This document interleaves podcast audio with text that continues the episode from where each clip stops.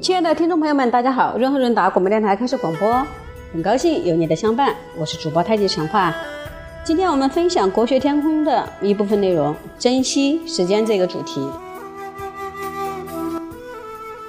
人在人生的路上走着，很多人会觉得时间过得很快，过去的一切想留也留不住，未来呢又很难去把握。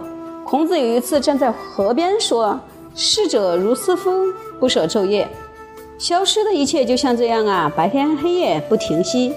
逝者是指时光，也是时光中的事件。人的生命当然也在其中。人的生命是在时间里展开的，你只有把握住时间，才能让自己的人生不至于虚度。而人生不虚度，又是为了什么呢？如果你把目标放在外在的事业成就上面，那也是一种选择。但孔子看来，人把握时间的目的是要造就自己。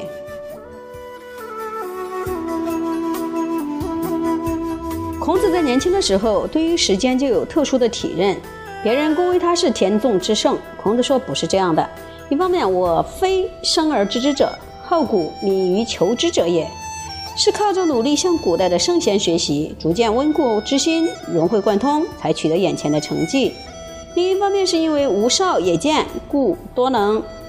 避世，年轻的时候家里贫困，没有什么社会地位，为了养家糊口，不得不学会一些琐碎的技艺。据孟子的记载，孔子曾替人看管仓库，把账目写得清清楚楚。后来被派去管理牧场，一年下来牛羊肥壮，繁殖的很多，因此也受到别人的信赖。尽管做了这么多零碎卑微的工作，但孔子从来没有忘记一件事：学习。他利用一切时间学习知识，提高自己的文化修养。在他的生活的，在他所生活的时代，普通人家的子弟到十五岁就不能再念书了。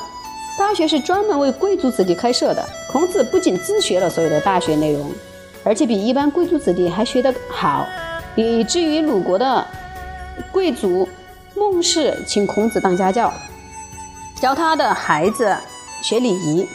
到了三十岁三十岁而立之后，孔子仍不放弃自我成长的机会。他说。吾不是故意，我不曾为国家所用，所以学的一些技艺。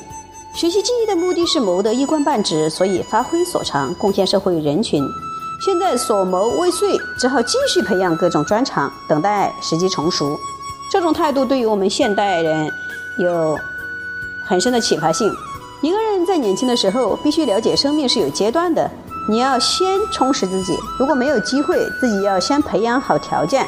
机会一出现，自然就可以把握。孔子说：“富与贵是每个人都要的，但问题是你够这个条件吗？如果条件不够，时机不成熟，那你就要安分，把自己的事情先做好。怎么做呢？珍惜时间，修炼自己。人不患人之不己知，患其不能也。”孔子提到两种浪费时间的情况是：难移哉，很难走上人生的正路。第一种就是饱食终日无所用心，难移哉！不有博弈者乎？为之犹贤乎矣。他说，整天吃饱了饭，对什么事都不花心思，这样很难走上人生正途的。不是有掷骰子、下棋的游戏吗？去玩玩，这些也比无聊要好得多呀。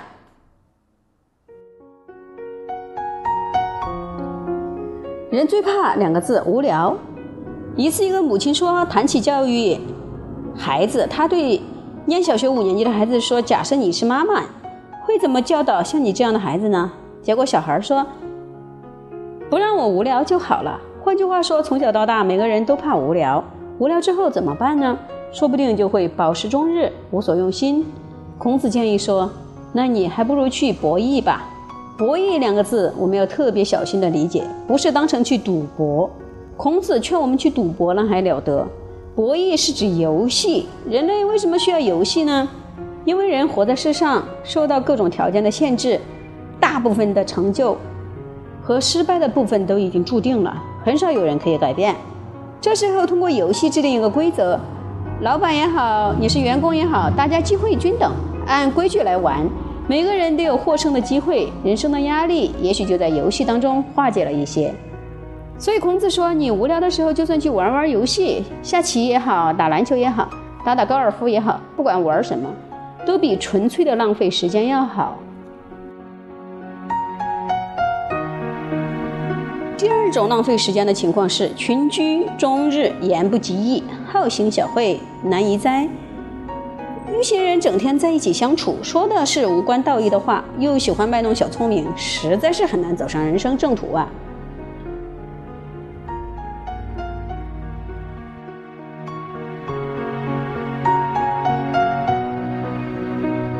我们要提醒自己，讲话最好言之有物。你说什么事情，表达什么思想或情感，说出来要很具体明确，不要整天言不及义。扯一些八卦新闻，或者卖弄自己的小聪明，这样是很难走上人生正路的。孔子非常了解时间在生命发展上所具有的意义。人都有一种潜能，只要活着就可以登上更高的境界。所以，走上人生正路的第一步，就是要懂得珍惜时间。一个人如果在年轻的时候懂得把握时间，很可能有不凡的未来。孔子说：“后生可畏。”年轻人值得敬重，因为你不知道他们将来表现怎样。我们有时候看年轻人好像一代不如一代，又不用功又不长进。但是先不要太快下结论。年轻人是说觉悟就觉悟，说奋斗就奋斗。经常可能因为听到一句话或看到一句话就突然想通了。所以焉知来者之不如也？不过孔子在这句话后面加了一句：“四十五十而无闻焉，斯。”亦不足畏也。一个人如果到了四五十岁还没有什么好名声的话，那就没有什么好值得尊敬的了。